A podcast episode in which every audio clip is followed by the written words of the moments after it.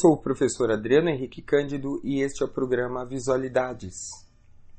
Hoje vamos mergulhar na parte mais técnica do mundo visual e conhecer os cinco grandes estilos que estão por trás de toda e qualquer visualidade. Qualquer criação visual, qualquer mesmo, de um anúncio publicitário a uma obra arquitetônica, qualquer visualidade pode ser enquadrada em um estilo básico predominante. Esses estilos vêm antes de qualquer escola, período ou orientação artística, e eles se aplicam a qualquer cultura, no tempo ou no espaço. Determinadas escolas seguiram e desenvolveram do seu jeito um único estilo visual. Outras escolas foram uma fusão de dois ou mais deles mesmo que mais de um estilo esteja presente, um será o predominante. Vale fazer a diferença entre estilo básico e estilo pessoal. O estilo de um artista é o resultado de uma série de escolhas feitas pelo artista, como escola, cores, técnicas, combinadas com a história de vida desse artista, seus gostos pessoais, seus autores prediletos, suas preferências estéticas, seu repertório, seus conhecimentos técnicos e sua mensagem. Dizemos que esse artista possui um estilo pessoal quando a combinação de tudo isso faz com que o trabalho dele tenha uma cara própria e consiga se diferenciar de todos os outros artistas, mesmo que apenas um pequeno detalhe. Quando falamos em estilo artístico, estamos nos referindo a esse estilo pessoal. Diferentemente, quando falamos em estilo visual, estamos nos referindo a um dos cinco estilos básicos que se fazem presentes em toda a história visual humana. Qualquer ser humano, sendo artista ou não, acaba, de uma forma ou de outra, tendo uma preferência por um dos cinco. Preferência que é construída durante sua vida e sua experiência, mas que também carrega muito de cerebral, biológico, próprio das configurações cerebrais e nervosas do indivíduo. Essa inclinação é uma mistura de características inatas, nascidas com aquela pessoa, e sua experiência de vida. Vou evitar ao máximo tecnicidades para não tornar o episódio muito arrastado e longo. Então, vamos aos cinco estilos visuais básicos.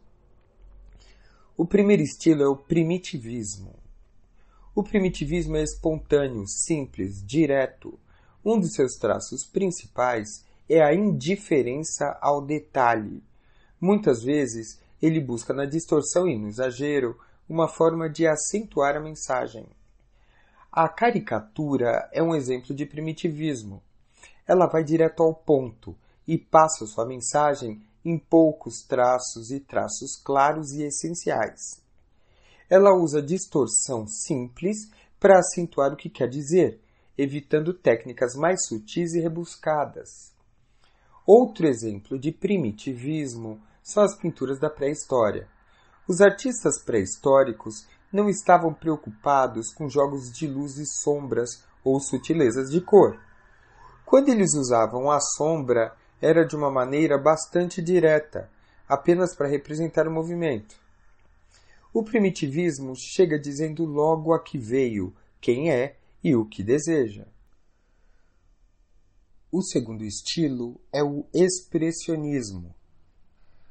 O expressionismo é emocional, ousado, intenso. Ele tem em comum com o primitivismo o uso do exagero e das distorções.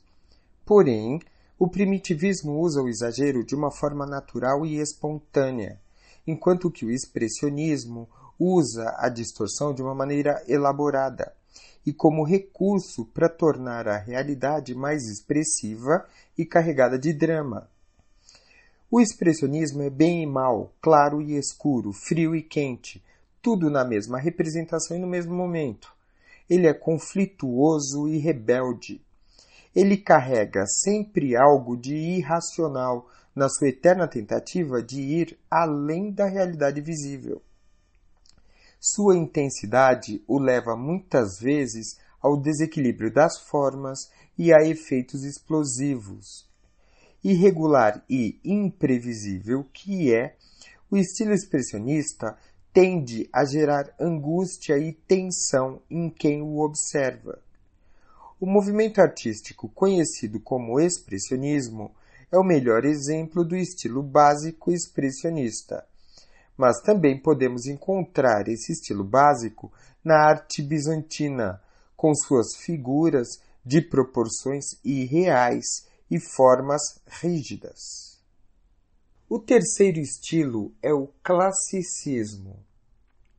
Em oposição direta ao expressionismo, o classicismo é calculado, racional, equilibrado e amante da realidade que ele vê. O protótipo do estilo classicista está nas artes grega e romana da antiguidade, com seu amor pelo real e pela natureza e sua precisão visual. Podemos encontrá-lo também nas composições milimetricamente calculadas da caligrafia chinesa e na perfeição de formas dos templos japoneses. O Renascimento levou o estilo classicista ao seu desenvolvimento máximo. Por ser regular, previsível e equilibrado, o classicismo tende a deixar o espectador tranquilo, exato, simétrico, profundo e estável. O classicismo pode pecar pelo excesso de previsibilidade. Ele pode se tornar monótono ele também pode ser frio e distante das pulsações vibrantes da vida real. O quarto estilo é o ornamentalismo. O estilo ornamentalista é cheio de elegância, calor, piruetas, volteios, curvas, tudo muito sensual.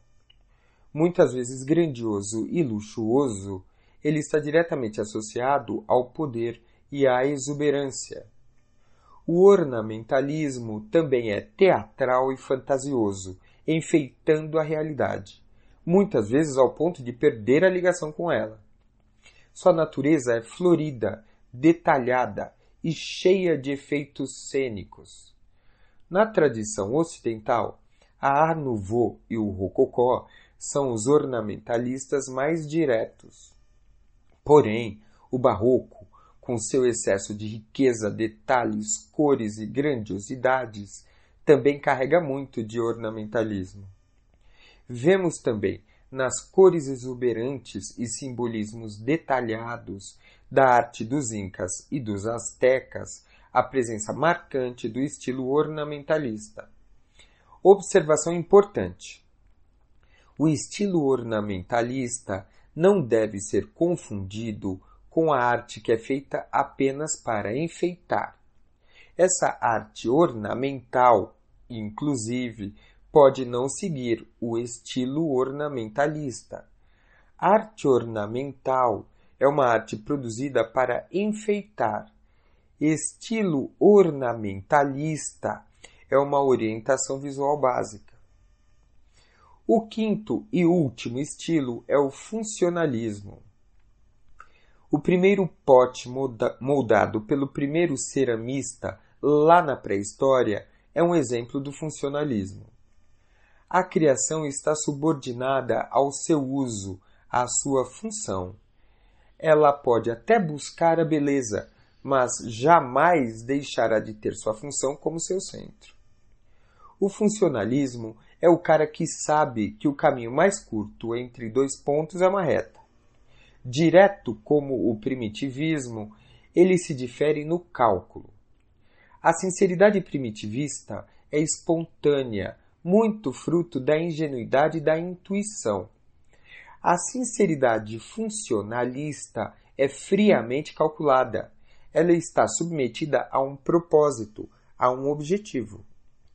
O funcionalismo busca sua beleza nas estruturas elementares da linguagem visual Enquanto os outros quatro estilos buscam a realidade de uma maneira ou de outra, sendo direto, fantasioso, fotográfico, imaginativo, realista ou distorcido, o funcionalismo vai construir sua beleza com linhas, ângulos, cores, texturas e outros elementos da linguagem visual pura.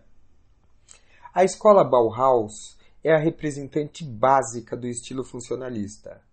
Aliar funcionalidade à beleza, perfeição técnica a conceitos artísticos e economia de recursos à criatividade foram as metas absolutas da escola Bauhaus. Todo o design moderno e a arquitetura contemporânea seguem prioritariamente o funcionalismo. Bem, para resumir e finalizar, imaginem uma festa, qualquer festa. O primitivista vai chegar com a primeira roupa que ele encontrou no armário, e essa roupa vai, por incrível que pareça, representá-lo com sinceridade e espontaneidade. Independentemente da roupa que o expressionista escolher, ele será aquele que vai dar show logo depois do segundo uísque. Vai chorar, vai subir no palco, vai cantar a música de sua vida, vai ser o primeiro a levantar um brinde ao aniversariante ou aos noivos. O classicista vai estar perfeito.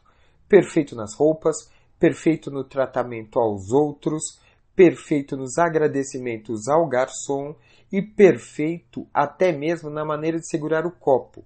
Perfeito e adequado. Perfeito, adequado e previsível. O ornamentalista fez cabelo, pés, mãos e até saiu para comprar calcinha ou cueca novas, mesmo que nem sequer sonhe em tirar a roupa. É a pessoa colorida, enfeitada, muitas vezes pecando pelo excesso de luz, cor ou brilho, ou pela teatralidade. O funcionalista já chegou verificando a lista de convidados para ter certeza de quem estará presente na festa e de como ele vai tratar cada um. Primitivismo, expressionismo, classicismo, ornamentalismo e funcionalismo. Uma manifestação visual pode seguir um único estilo básico ou pode combinar vários deles. Pode até mesmo misturar todos os cinco estilos. Por outro lado, cada um de nós, como indivíduos, possuímos estruturas mentais para os cinco estilos, mesmo que um deles predomine em nossas preferências estéticas e em nosso comportamento. Então, aqui entre nós, qual é o seu estilo visual predominante? E qual é o que te causa mais desconforto? É isso aí. Quem estiver no Instagram é só me procurar. Meu perfil é arroba Visual. Arroba Visual. Obrigado pela atenção de vocês e até a próxima.